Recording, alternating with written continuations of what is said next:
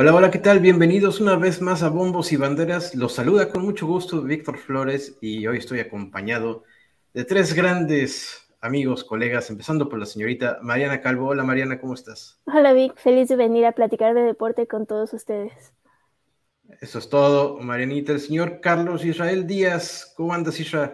¿Qué onda Vic? ¿Qué onda amigos? Pues muy contento ya también de estar aquí con ustedes. El señor Enrique Hernández Olvera, mejor conocido como el Kix. ¿Cómo andas, mi Kix? Bien, bien, muchas gracias, Vic. Pues aquí andamos. Qué bueno que te rodeas de grandes, así este, se hace aún más grande este proyecto. Así aprendo además, ¿no? Así eh, aprendo. híjole, yo ya empiezo a tener mis dudas. Te conozco desde hace tanto, pero bueno. ¿Qué, dudas que pueda aprender más? Muy bien. Eso me gusta, el, el apoyo, pero la sinceridad además. Muy bien, eh, pues bueno, ¿qué les parece si empezamos esta semana hablando de un tema de fútbol mexicano? Hace rato que no hablamos de fútbol mexicano y creo que es válido que esta semana hablemos de los poderosísimos Pumas de la UNAM que tienen nuevo director técnico. Eh, es un técnico probado que ha sido campeón varias veces en nuestro fútbol y no solamente en el nuestro, sino también a nivel internacional. Estoy hablando de Antonio el Turco Mohamed. Llega a los Pumas y pues ahí sí eh, voy a necesitar la opinión de, Pumas y bueno, pues obviamente de Isha, aunque sea Cruz Azulino y seguramente nos va a querer hablar de cómo va la máquina, pero por ahora vamos a hablar un poquito de los Pumas. ¿Cómo ven ustedes la llegada del turco a los Pumas? ¿Qué te parece si les cedemos la palabra a Marianita, que primero no sé eh, su opinión, que además viene, Marinita, presume, los colores, mira nomás, viene uniformada. Marinita, ¿cómo ves tú la llegada del Turco Mohamed a los Pumas? Pues eh, es difícil, por una parte hemos tenido llegadas recientes que nos hacían pensar que nuestros Pumas iban a llegar al tope de la tabla. Lo vivimos desde Dani Alves, que creíamos, yo creo que iba a ser, si siguen la serie de Ted Lasso, yo creo que todos nos imaginamos ver a Sabá llegando como le sucedió a Richmond. Pero pues falló y no nos fue tan bien. Tuvimos un director técnico, se nos va a final, pues ahorita se acaba de hacer el cambio y en realidad ya estamos muy cerrados para entrar al repechaje. Ha sido una mala temporada y a pesar, o sea, si eso no fuera suficiente, acabamos de perder a Sosa por una fractura en el pie entonces, la verdad es que las cosas se ven complicadas, pero yo tengo esperanza. Quiero creer que aquí es el cambio y aquí ya vamos a empezar a subir después de tan mala racha. ¿Cómo ves, Miki? Yo, sé que también eres este, de azul y oro. ¿Cómo ves tú la llegada de, de Mohamed? ¿Te gusta? Sí, por supuesto, por supuesto. Lo que es de llamar la atención es eh, por qué se toma la decisión en el momento en el que se, toca, en el que se toma porque no cabe ninguna duda que el turco Mohamed es uno de los técnicos más cotizados, más importantes que ha habido en nuestro fútbol. Y el hecho de que se le haya, hoy yo como aficionado me cuestiono qué sentido tenía darle esta oportunidad a Rafa Puente si había una, si realmente había las posibilidades de traer a alguien como Mohamed, ¿por qué perder todo el tiempo que se perdió con, con Rafa Puente? Sobre todo que la carrera de, de Rafa Puente por ahí, salvo un momento brillante que tuvo con Lobos, me parece, ha sido bastante, bastante cuestionable su paso por el fútbol. Entonces, eh, si, si, la idea y si los recursos estaban para traer a alguien del nivel de Mohamed, ¿por qué esperar a tener el agua en el cuello, por un lado? Por el otro lado, pues sí, efectivamente en nuestro fútbol mm, hay tanta mediocridad que hoy los Pumas tienen muy buen chance de, llegar a repechaje y seguramente es una de las exigencias que se le habrán puesto al turco, porque de otra manera, pues al no haber descenso, podrían haber esperado a que terminara esta temporada y que se armara el equipo, porque déjame decirte que seguramente Mohamed va a pedir o ya pidió, ya se hablaron de refuerzos y estos vendrán sin ninguna duda y eso es donde empezará a verse realmente el trabajo de, Antonio Mohamed. Vamos a ver cómo, cómo se dan las cosas. Sí es motivo de emoción. Creo que Mohamed puede cambiar mucho la fisonomía del equipo universitario. Israel. Sí, totalmente de acuerdo con lo que dice Enrique. Si tenían el presupuesto o tienen los recursos para pues, hacer una apuesta como esta, que es importante, porque no creo que haya sido nada barato, traer a Mohamed, ¿por qué no lo hicieron desde el principio, no? aparte, recordemos que ya también se hizo una inversión fuerte con Dani Alves, que también es tema ahí que ya no se ha tocado, pero se invirtió mucho. Entonces, recursos tal vez tengan para tener un mejor equipo y lo hacen justo cuando tienen el agua al cuello, como dice Enrique. Yo solo aportaría que me parece un acierto traerlo, aunque sea ya un poco tarde, porque me parece que es de los entrenadores más capaces del fútbol mexicano. Eh, ha sido campeón con equipos importantes como América, que tiene una gestión importante, como Monterrey, que también tiene ahí su, su mérito ser campeón con Monterrey. No todos han podido, salvo Bucetich y Mohamed, destacar con el que alguna vez fue el equipo con la plantilla más cara del continente, ¿no? De Monterrey. Pero también con, con lo hizo con Cholos, si no me equivoco, fue campeón con Cholos, un equipo que debutaba en primera y demostró la capacidad que tiene, ¿no? También tiene grandes logros en Argentina, en Brasil, eh, al final el Atlético Mineiro no lo, no lo mantiene, pero logra ahí algunas cosas, mantenerse en los primeros lugares y creo que hasta una copa en Brasil, ¿no? Entonces es un entrenador que ha demostrado eh, su capacidad y creo que se enfrenta a uno de sus retos más importantes porque la presión en Pumas va a ser que regrese eh, a la parte alta, no solo ahorita calificar, tal vez en este torneo, pero si se mantiene en los siguientes torneos, pues que sea un equipo protagonista y yo creo que con Mohamed lo pueden hacer. Creo que, creo que Isra tocó el punto medular de este asunto. Seguramente cuando se liberaron los recursos que estaban depositados en Dani Alves, es cuando se abrió la puerta para poder traer a alguien del nivel de Antonio mm. Mohamed, porque de otra manera no, es, no se explica el, el hecho de que el movimiento sea hasta ahora. Sin duda. Eh, bueno, ahí vemos un, el palmarés de Antonio Mohamed en el fútbol mexicano como entrenador eh, y también a nivel internacional. 2010, una Copa Sudamericana con Independiente, creo que, que ese es el título, el título más importante que ha conseguido a lo largo de su carrera como timonel. Eh, ganar una Copa Sudamericana da mucho prestigio, tal vez no tanto como ganar una Copa Libertadores, pero sin duda ganar un torneo a nivel sudamericano pues es, algo importante, algo que presumir. Eh, ya vemos ahí los campeonatos en, México, Liga MX con Tijuana, América y Rayados, una copa con Rayados, dos copas con Rayados, perdón, y luego una Supercopa de Brasil con el Atlético Mineiro. Eh, sin duda es un, es un, técnico probado que conocemos, que, que sabemos que es un profesional, que que vaya, que se va a entregar. Es, de estos locos dentro del fútbol que estudian, que, que trabajan un partido durante 24 horas toda la semana, ¿no? Todos los días. Y, ya vimos, por ejemplo, qué bien conoce a los Pumas, ¿no? Nunca militó en los Pumas, eh, es la primera vez que va a dirigirlos, pero ya lo vimos en aquella conferencia de prensa, cómo eh, conocía incluso alineaciones desde hace, no sé, 20 años o más, ¿no? Alineaciones que tal vez uno como aficionado pues, no recuerda, o, al menos no completamente. Entonces eso te dice que es un tipo preparado, que, se entrega, que se pone de inmediato la camiseta, los colores y pues se informa eh, sobre a quién va a dirigir, ¿no? Sí, totalmente. Dale, Marianita. personalmente se me hace un gran movimiento, pero por la fecha en la que estamos, yo creo que vamos a ver realmente este cambio y resultados hasta el torneo siguiente. Sobre todo por el hecho de que la plantilla que tiene Pumas hoy en día no creo que sea de las mejores. Creo que se conocen bastante bien, juegan muy bien en conjunto a veces, este, pero está plagada de muchos jóvenes que no les dieron realmente el seguimiento correcto previamente, a mi parecer. Y también, pues, hay muchos jugadores que ya terminan sus contratos, uno de ellos es Diogo, Diogo así como brilla también a veces no lo hace tan bien. Creo que el turco va a llegar a, tal vez producir una plantilla un poco más sólida de la que tenemos hoy en día y creo que hasta que se haga eso vamos a ver realmente un cambio en el equipo.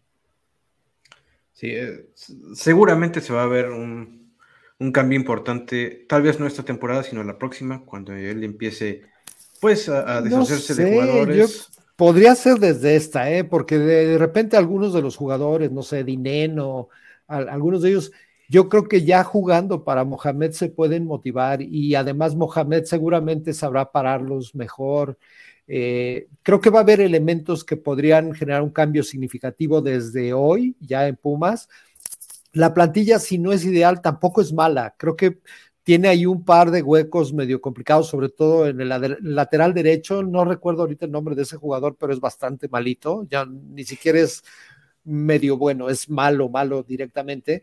Y creo que Mohamed va, a tener la capacidad de detectar todo esto que hace falta para modificar y, cerrar bien este año. Eh, evidentemente tiene a su favor que las expectativas ahorita pues no están demasiado altas, al menos para este año pero eh, creo que es un tipo acostumbrado a trabajar, acostumbrado a, ganar, y eso tarde que temprano me parece que se va a notar.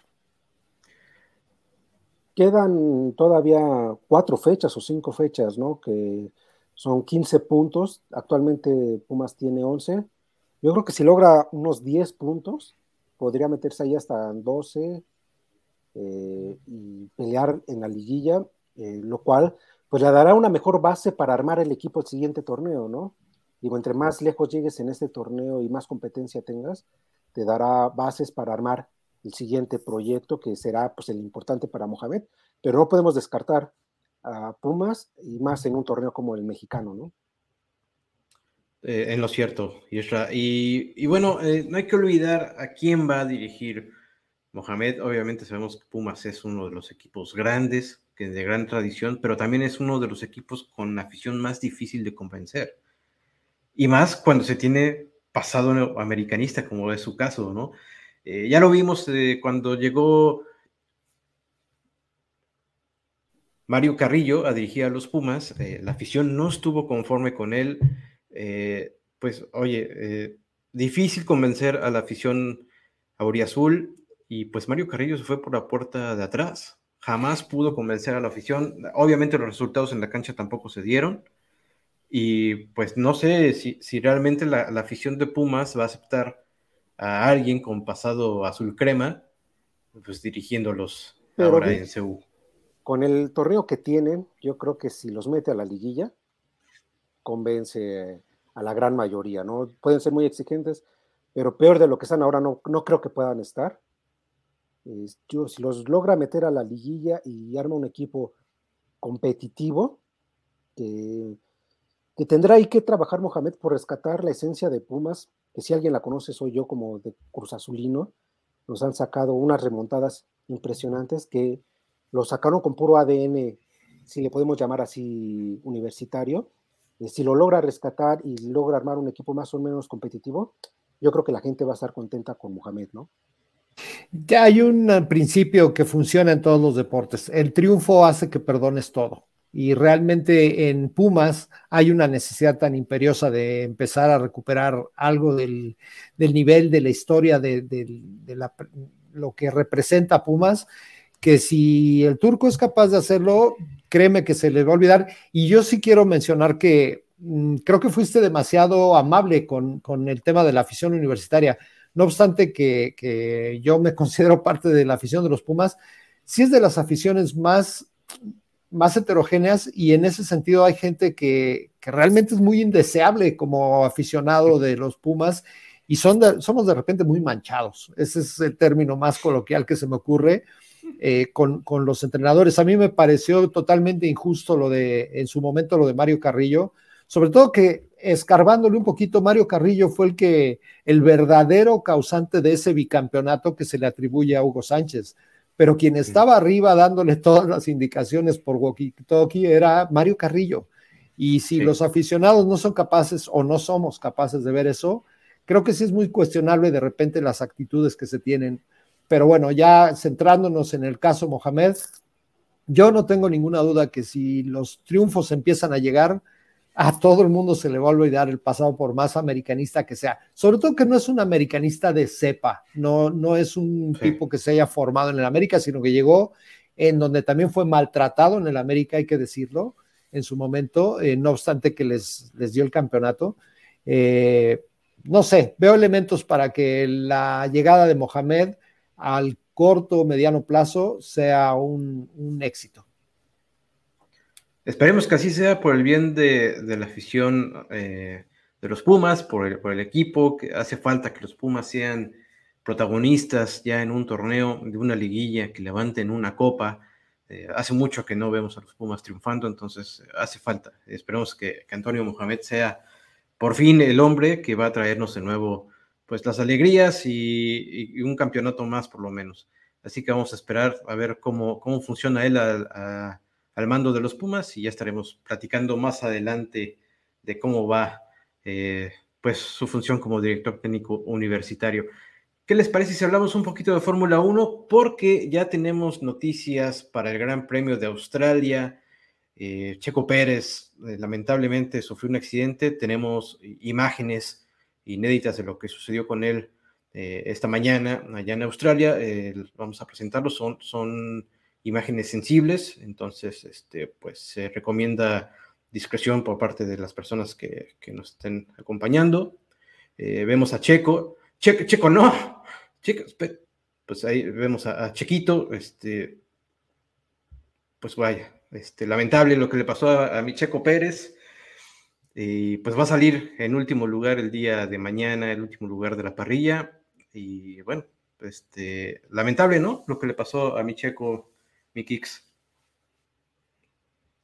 Sin ninguna duda, eh, sobre todo que nos tenía muy ilusionados después de la actuación en, el último Gran Premio y ahora de repente le pues, empieza a tener problemas con el motor y finalmente queda fuera de, la clasificación. Me parece que fue en la Q1 donde quedó fuera. Y eh, para colmo de nuestras desgracias como mexicanos, Max Verstappen volvió por sus fueros y demostró que hoy por hoy es el piloto más importante de la Fórmula 1, eh, para clasificando en primer lugar, seguido de los dos Mercedes que bajita la mano ya están por completo tomando ahí eh, el control o, se están colocando en el acecho del Red Bull por encima de Ferrari, que era el que el año pasado se consideraba el rival más peligroso. George Russell le está poniendo eh, mucha presión a Lewis Hamilton. Ya no se puede hablar de un piloto número uno realmente en esa escudería. Me parece que los dos tienen merecimientos. Evidentemente, Lewis Hamilton es de lo más grande que ha habido en la historia, pero Russell lo está haciendo muy bien.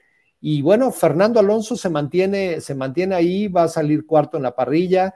Creo que ha hecho las cosas bastante bien. Es un renacimiento ahí del asturiano. Eh, es uno de los, de los grandes, grandes rivales que van a enfrentar tanto Red Bull como Mercedes. Sí, lamentable lo de, lo de Checo, ¿no?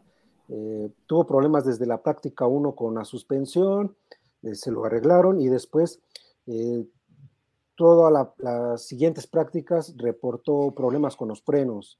Parece hubo movimientos ahí en el sistema de frenos y nunca pudo adaptarse, nunca encontró la frenada.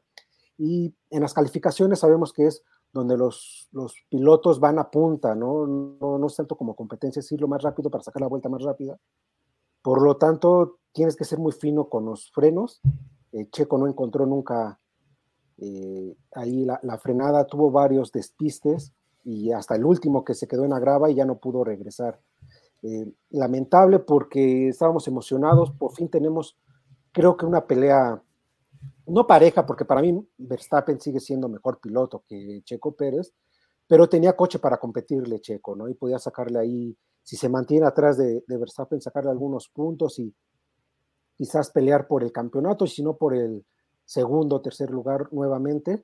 Y desafortunadamente viene este, pues este incidente, ¿no?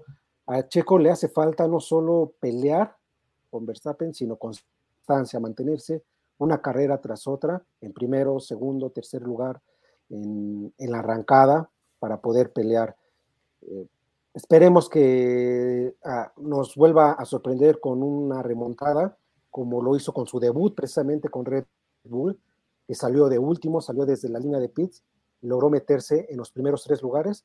Yo espero que, logre remontar, porque el coche lo tiene, el talento lo tiene, y si logran corregir ahí los errores en el sistema de frenos, yo creo que estará peleando pues en las primeras cinco posiciones y se mantendrá la pelea por el título. También destaco lo que dice Enrique, ¿no? Eh, lo de eh, el regreso de Mercedes. Parecía que Aston Martin era el único, el único equipo que le estaba dando cara a Red Bull en este año y Mercedes levanta la mano más seriamente que Ferrari.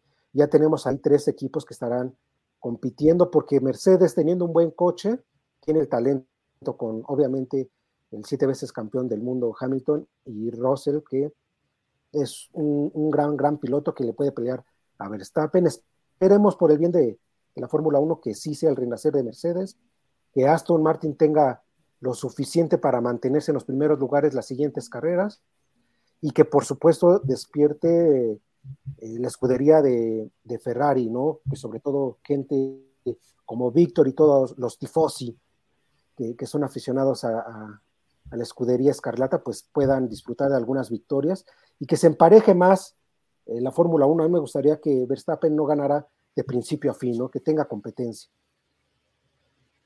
Pues sí, esperemos que Ferrari empiece a reaccionar. A mí me está preocupando el, caso de Leclerc. Ustedes ya lo vieron en qué posición va a arrancar el día de mañana allá en Australia. Eh, Sainz un poquito mejor que él, pero bueno, eh, Ferrari tiene que meterse a la pelea aprovechando precisamente que Checo Pérez va a arrancar de último. Esperemos que, que se ponga más emocionante, como dice Israel, la Fórmula 1, porque si no, nos vamos a acostumbrar otra vez a aburrirnos, porque nadie puede negar que en la época de Schumacher, la Fórmula 1 llegó a aburrir.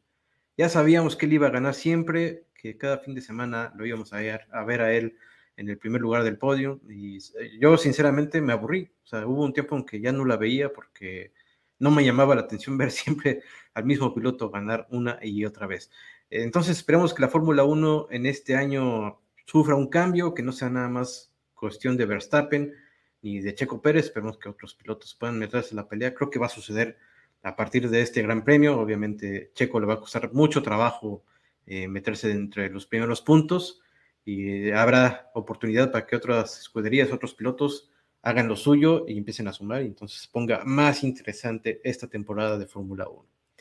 Y bueno, llegó el, punto, el momento para que don Quique Hernández Solvera brille, brille, porque eh, pues hay una batalla interesante por el MVP del NBA, mi Kicks. Así es, mi Vic. Eh, pues estamos ya en la recta final, ya se está a la vista en los playoffs, bueno, previo el play-in, que es la manera en la que en el básquetbol se define lo que, por ejemplo, acá nosotros conocemos como repechaje. Y de verdad que tanto en el asunto del, del play-in como en el asunto de la búsqueda por el MVP, todo está muy, muy candente. Hasta hace un par de semanas parecía que Nikola Jokic, este impresionante poste de los Denver Nuggets, iba, eh, como, como decimos acá en México, en caballo de Hacienda, pero las últimas actuaciones de Joel Embiid y en general de los Sixers de Filadelfia están poniendo muy, muy candente la elección de quién va a ser el, jugador más valioso. Eh, los dos son extraordinarios jugadores. Jokic es un, es un jugador muy completo. No se sabe si es mejor defendiendo, si es mejor asistiendo eh, o, incluso anotando, que lo, mejor de él es el tema de las asistencias. Pero la cantidad de triples dobles que ha estado metiendo eh, son históricos. El caso del camerunés de, de Embiid, es también un jugador que normalmente se mantiene como tranquilo durante las primeras mitades de los partidos, pero nada más llega el tercer cuarto, el momento en el que se busca que un, que un, que un basquetbolista sea clutch, y ahí es donde surge una fuerza imparable de la naturaleza, como lo es Joel Embiid. Eh, uno pensaría que Antetokounmpo es el más dotado all around de los tres, pero Hoy en día, eh, los dos primeros han estado como completamente dominando las duelas. Los dos equipos los vamos a ver en playoffs y los dos equipos deben ser considerados serios candidatos al título. Entonces, eh, evidentemente se supone que el MVP es un premio para la temporada regular. Obviamente va a influir mucho lo que suceda ya en los playoffs. Y en cuanto a este asunto, pues eh, hay cuatro equipos que se pelean el, el famoso play-in en la conferencia del oeste hoy. Los Lakers han ido resurgiendo después de una primera mitad de temporada bastante pobre. Eh, cuando vino esta, este tema de la agencia libre, se reforzaron de manera muy inteligente, particularmente la llegada de, de Angelo Russell fortaleció mucho al equipo y ya no es el equipo de LeBron y los demás. Hoy es un equipo, Anthony Davis volvió a encontrar eh, buen juego, buen nivel de juego y hoy ya los Lakers no solo entraron al playoff o están en zona de play-in, sino muy, muy bien posicionados en, el número 7. Eh, un equipo que les puede dar mucha lata son los Pelicans de Nueva Orleans. Eh, Minnesota, que también padeció la lesión de Carl Anthony Towns y que ahora ya está ubicado también en posición de play-in junto con los sorprendentes y jovencísimos Oklahoma City Thunder, un equipo muy, muy interesante con jugadores como Shea Gillius Alexander, que es un, verdadero superestrella. En el este, también la pelea por el play-in, la verdad es que pinta, pinta de alarido. Los toros de Chicago ya se metieron en esa zona también. En este momento, si, si la temporada concluyera, ellos estarían enfrentando a los Raptors de Toronto, un equipo muy fuerte físicamente, muy imponente.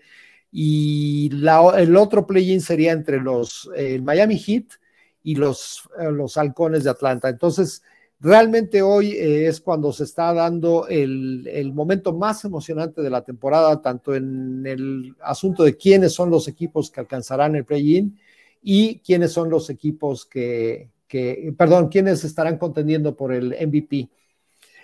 Ah, estamos también en el umbral de conocer, no sé si quieran comentar algo más de la NBA ustedes, antes de que pasemos un poco a lo que fue la locura de marzo, el básquetbol colegial. Dale, dale de una vez, chiquix. Nos seguimos así ya como vamos, con vuelo. Venga. Pues nada, este, para los enterados y aficionados del básquetbol, este mes de marzo representa lo que es conocido como el March Madness, que es un torneo espectacular por donde se le quiera ver. Finalmente llegan los 64 mejores equipos de toda la Unión Americana, son muchos más. Y el round robin que se empieza, no, no es round robin, perdón, es un bracket que se arma en donde esa eliminación directa. Entonces, no hay mañana, cada partido es una final y de esos 64 pasan a 32 de ahí eh, es donde ya se empieza a poner especialmente candente la cosa con el suite, el llamado Suite 16, donde llegan los 16 mejores equipos. De ahí pasamos al Elite 8 y al Final Four. Y esto es lo que donde ya nos encontramos ahorita en la fase de eh, en el varonil, donde los equipos que llegaron eh, rompieron todos los brackets. Estos brackets que se arman por millones en la Unión Americana y que hoy eh, se puede decir que solamente seis brackets quedaron vivos de como quedó el Final Four. Tres de los equipos nunca habían llegado a esta instancia. Estamos hablando de los, eh, Florida Atlantic, las famosas lechuzas, los huracanes de Miami y los aztecas de San Diego State. Son equipos que nunca habían llegado a esta, instancia y eh, el, supuesto favorito, pero a estas alturas del, del torneo ya no se puede hablar de favoritos o es demasiado arriesgado hablar de favoritos, serían los Huskies de la Universidad de Connecticut. Uno pensaría que es el equipo más fuerte que queda, pero Miami, por ejemplo, llega súper, súper candente a este Final Four. Eh, en un ratito se va a jugar, se va a jugar por a las 4 de la tarde y eh, en cuanto termine, se jugará el, el Florida Atlantic contra San Diego State y terminando, veremos a los huracanes de Miami enfrentar al favorito Connecticut para ver quiénes logran su boleto a la final que se va a jugar el próximo, el próximo lunes, si no mal recuerdo, el lunes en la noche. Y en cuanto a las damas, se dio una sorpresa doble en el Final Four. Los favoritos Virginia Tech y Carolina del Sur fueron derrotados por los, Tigres de Luisiana y los Hawkeyes de, Iowa, respectivamente.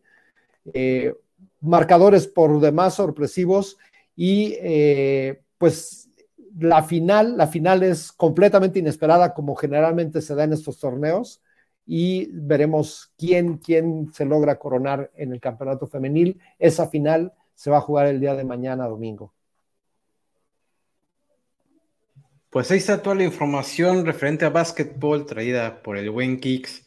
Eh, ya, ya más o menos me empiezo yo a enterar, mi Kicks. Ya voy a empezar a meterme a ver juegos de NBA.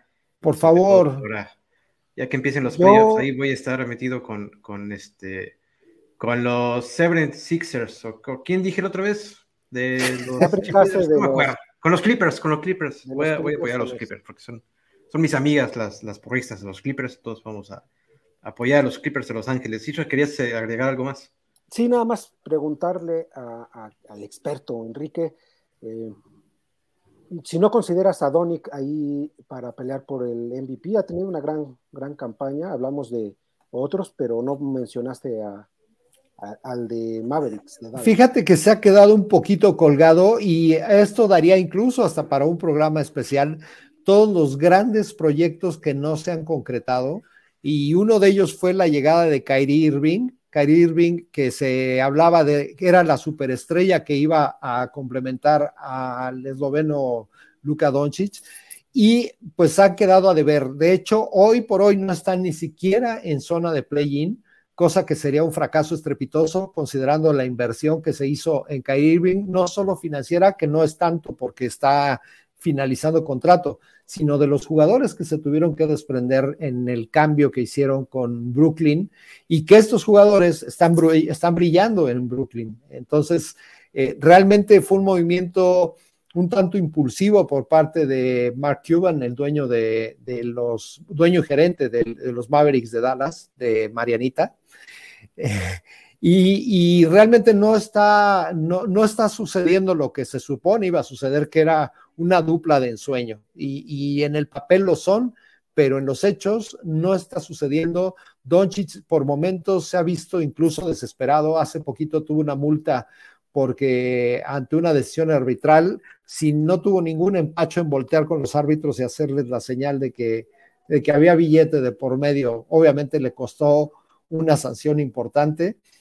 Otro equipo que hizo una inversión importantísima fue los Soles de Phoenix, llevando a Kevin Durant.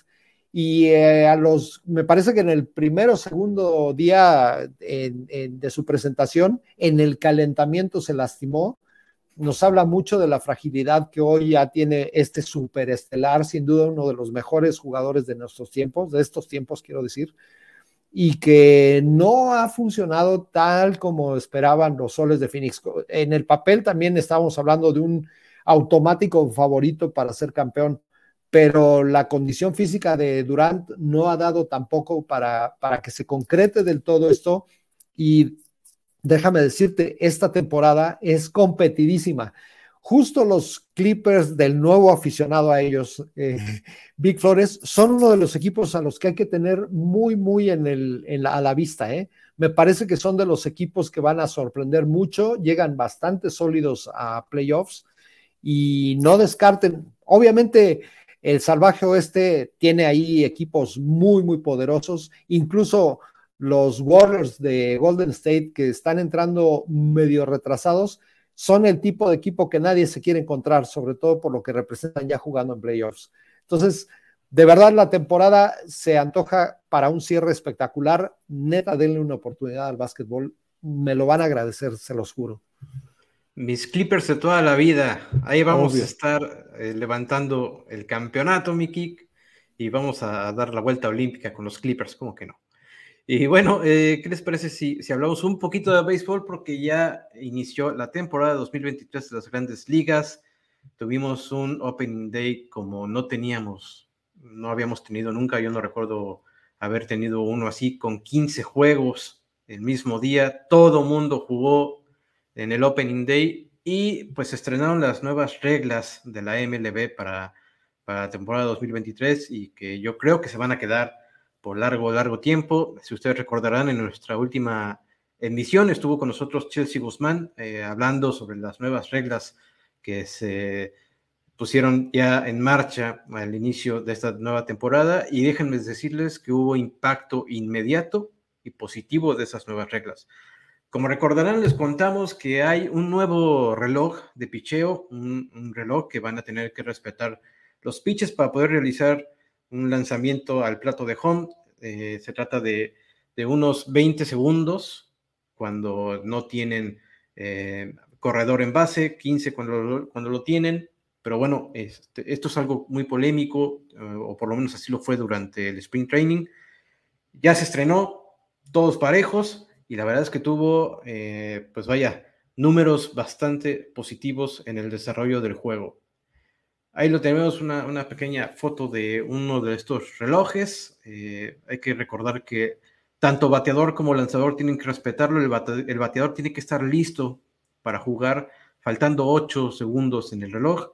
Y ese es el tiempo que tiene el, el lanzador para realizar su envío al plato de home. Déjenme contarles que de los 15 juegos que se realizaron durante el Opening Day, todos todos redujeron el tiempo promedio del Opening Day el año pasado.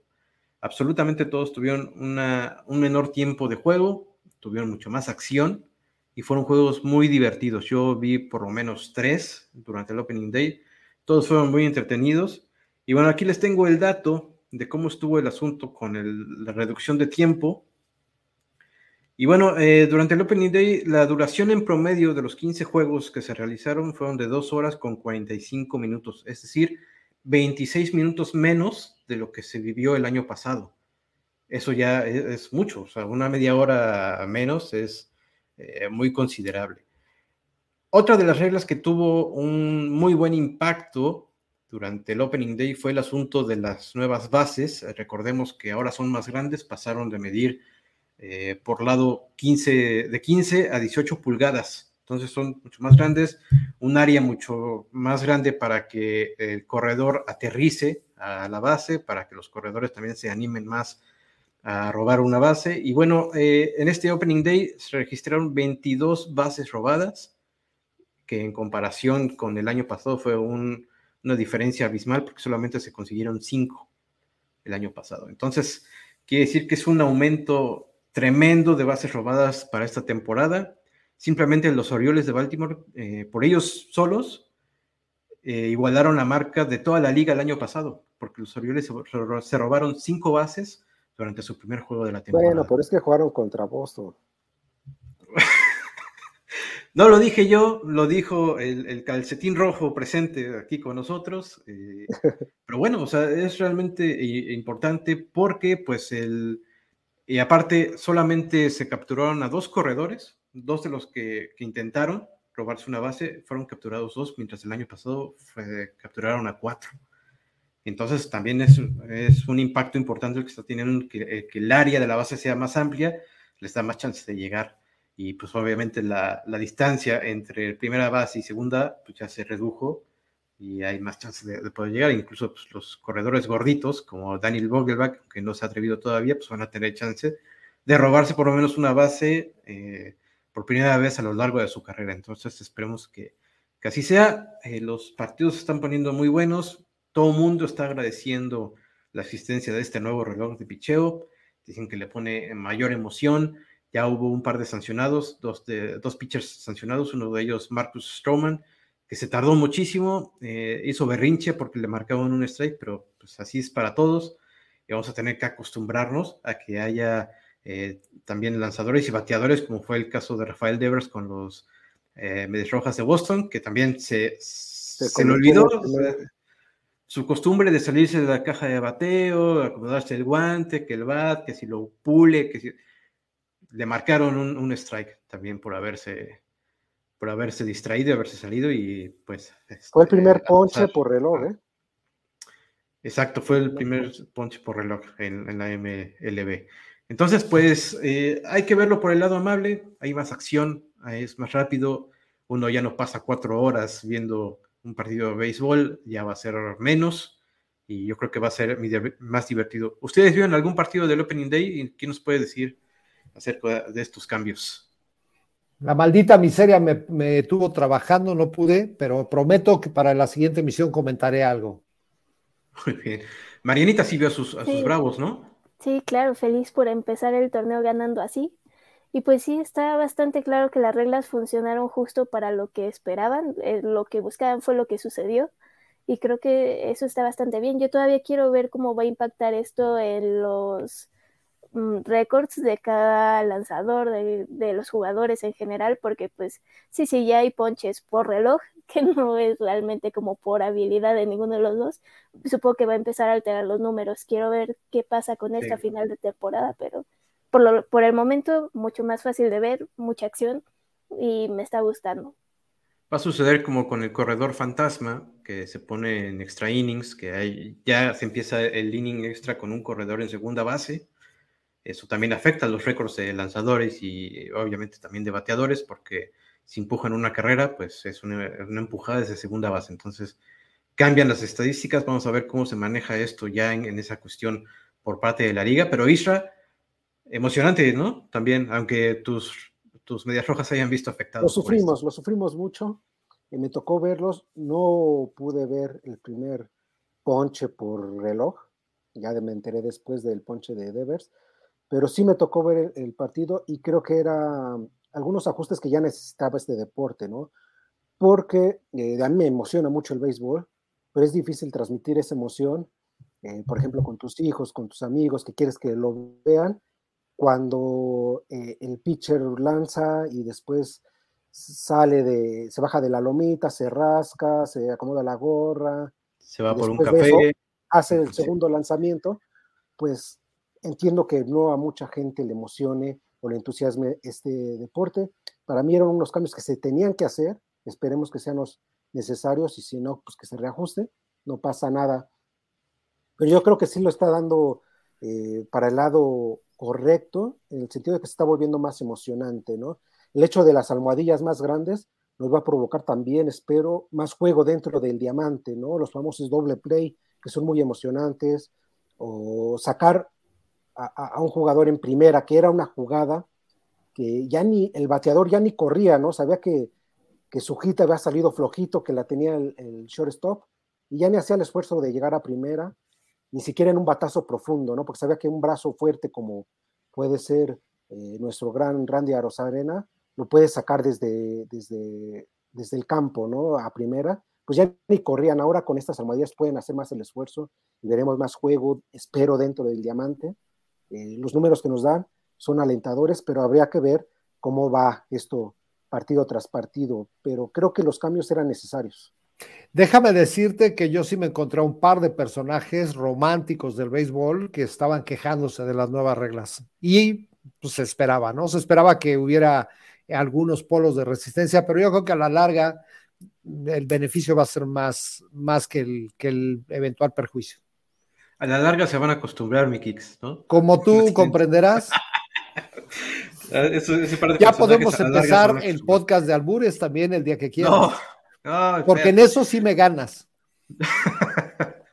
ya, ya estaremos lanzando bombos y albures próximamente eh, con, el Kiss, con el Isra, con el Arthur. Eh, ya vemos quién más se suma. Marianita, no, hay que, hay que respetar a Marianita, ¿qué, qué es eso? Marianita no puede participar, a menos que de repente ella también quiera alburar, porque es alburera Marianita también, ¿verdad? Sí. Que sí, con dos hombres, entonces estoy acostumbrada al juego, un poquito. Yo no soy la, que lo genero, pero me dan risa, me divierte. La, escuela de tener dos hermanos en casa, entonces, bueno. Pues ahí está, todos los cambios que presenta la MLB, como dice Kix, siempre habrá románticos que se van a negar a los cambios, pero creo que en este caso son buenos son positivos, lo están demostrando los números, pues hay que eh, habituarnos a, ver este tipo de modificaciones y solamente disfrutar, disfrutar. Tenemos una temporada muy larga, ya se jugaron dos partidos, 160, 160 juegos más, entonces pues vamos a, disfrutarlo y acostumbrarnos a que pues, las cosas son así a partir de ahora. Y pues muy bien, sin más, hasta aquí va a llegar esta emisión de Bombos y Banderas esta semana. Muchísimas gracias por acompañarnos. Unas últimas palabras, Misra, antes de irnos. Nada, nada, este, saludos a todos y bueno, continuar viendo a ver qué, qué nos espera con los Pumas de Mohamed, qué nos espera con la Fórmula 1 con Checo, que estoy seguro que nos eh, regalará una remontada más. Y bueno, ver en la NBA se viene lo mejor con, las finales y, por supuesto, no dejar de ver el béisbol, que ahora más que nunca va a ser emocionante, yo estoy seguro. Muy bien. Marianita, un último comentario antes de irnos. Nada, pues a disfrutar esta temporada que es mi favorita del año con tanto deporte que ver. Lo mejor de NBA, regresa a béisbol, tenemos fútbol, simplemente hay que disfrutarlo. Eso es todo, mi Kicks. Las últimas palabras con tu sabiduría. Recuerden que esta semana retomamos Champions, hay partidos por demás interesantes y eh, los que estén más clavados en la Premier League, nada más recuerden que hoy se dio un pasito más. Nada más, nada más, tenía, no, no pudo evitarlo. No pudo evitarlo. Dios bendito, ya decía Saludos, fuera Supernova. Vámonos de aquí, porque si no el Kicks se va a empezar a subir otra vez al monte.